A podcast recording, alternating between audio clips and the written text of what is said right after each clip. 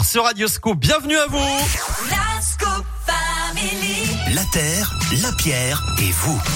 Bah ouais, Philippe Lapierre, vous l'avez compris, m'a rejoint pour la terre, la pierre et vous. Tout va bien Philippe Bah tout va très bien, merci beaucoup. Eh ben moi ça va pas du tout. Ah, Voilà. Nous mince. sommes le 1er février, j'en ai ras-le-bol des augmentations. Euh, c'est aujourd'hui hein, que le prix de l'électricité augmente. Ah oui, vous êtes au courant Hein Ah oui, bah... Ah oui. oh la vanne pourrie Eh oui, eh oui, non. effectivement, 10%.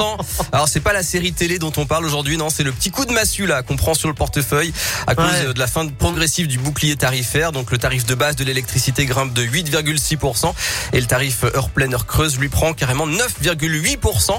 Alors ça fait un peu mal parce que le chauffage et l'eau chaude, eh bien c'est 70% de notre budget énergie. Alors vous avez certainement entendu Jean-Baptiste Giraud dans la minute de l'écho. Il nous a parlé de l'importance du choix du fournisseur d'énergie. hein. On peut comparer les prix. Et puis on peut aussi trouver des solutions au quotidien, des gestes à adopter pour euh, réduire sa consommation d'électricité et puis au Arrêtez passage vous laver, prendre voilà. soin de la planète. Alors euh, non pas forcément sans aller jusque là. Non, la première chose c'est euh, alors quel que soit votre système de chauffage, la bonne idée c'est d'installer un thermostat programmable. Comme ça vous ajustez la température du logement à votre rythme, soit la nuit, soit la journée quand vous n'êtes pas là. Ça permet de réduire en moyenne la conso de 15% par an. Euh, ça je vous en ai déjà parlé plusieurs fois. Vous pouvez aussi baisser la température d'un degré à la maison. C'est 7% d'économie sur la facture. C'est pas négligeable. Euh, passer en mode économie d'énergie sur l'ordi et le smartphone. Éteindre complètement ce qu'on n'utilise pas. Parce que les appareils en veille, eh bien, c'est 15% de la facture d'électricité hors chauffage. Et ouais, énorme. à la fin de l'année, ça fait 100 euros quand même qui se sont Ah ouais envolés pour rien. Donc c'est pas négligeable non plus.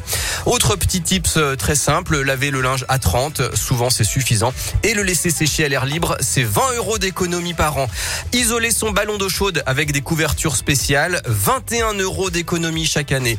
Laver la vaisselle avec le programme Eco au lieu du programme normal, ça c'est jusqu'à 45% d'électricité en moins.